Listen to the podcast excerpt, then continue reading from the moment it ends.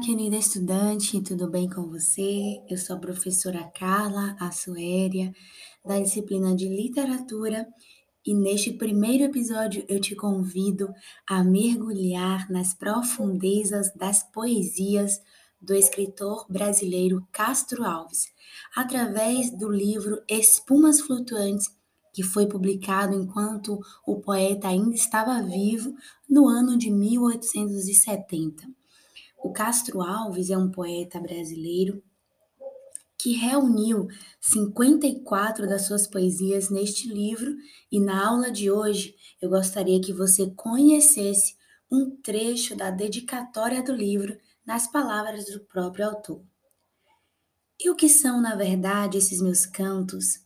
Como as espumas que nascem do mar e do céu, da vaga e do vento, eles são filhos da musa este sopro do alto, do coração, este pélago da alma.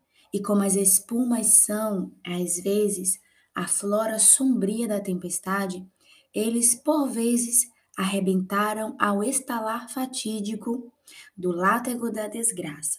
E como também o aljofre dourado das espumas reflete as opalas rutilantes do arco-íris, eles, por acaso, refletiram o prisma fantástico da aventura ou do entusiasmo. Estes signos brilhantes da aliança de Deus com a juventude.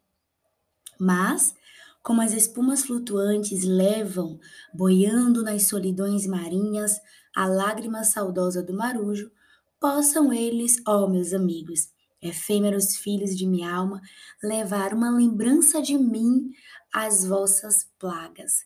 Então, o Castro Alves já estava muito debilitado quando fez a publicação desse livro e ele deseja, assim como as espumas que ficam flutuando sobre as águas do mar após uma tempestade, que os seus amigos lembrem-se dele após a sua morte. Então, neste livro, querida aluna, o Castro Alves fala de amor, de tristeza, de solidão, de morte de vida, de esperanças, de anseios e desventuras também. Lembre-se sempre, o Castro Alves é conhecido como poeta dos escravos, porque ele defendia, pouco antes da abolição da escravatura no Brasil, a, as questões da liberdade dos negros que foram escravizados aqui no nosso país durante muito tempo.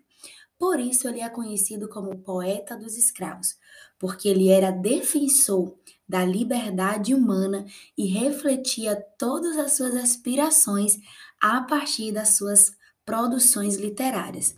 E Espumas Flutuantes nada mais é do que uma junção de poemas em que o escritor reflete sobre a sua própria vida, sobre a sua própria existência e aquilo que ele acredita e defendia.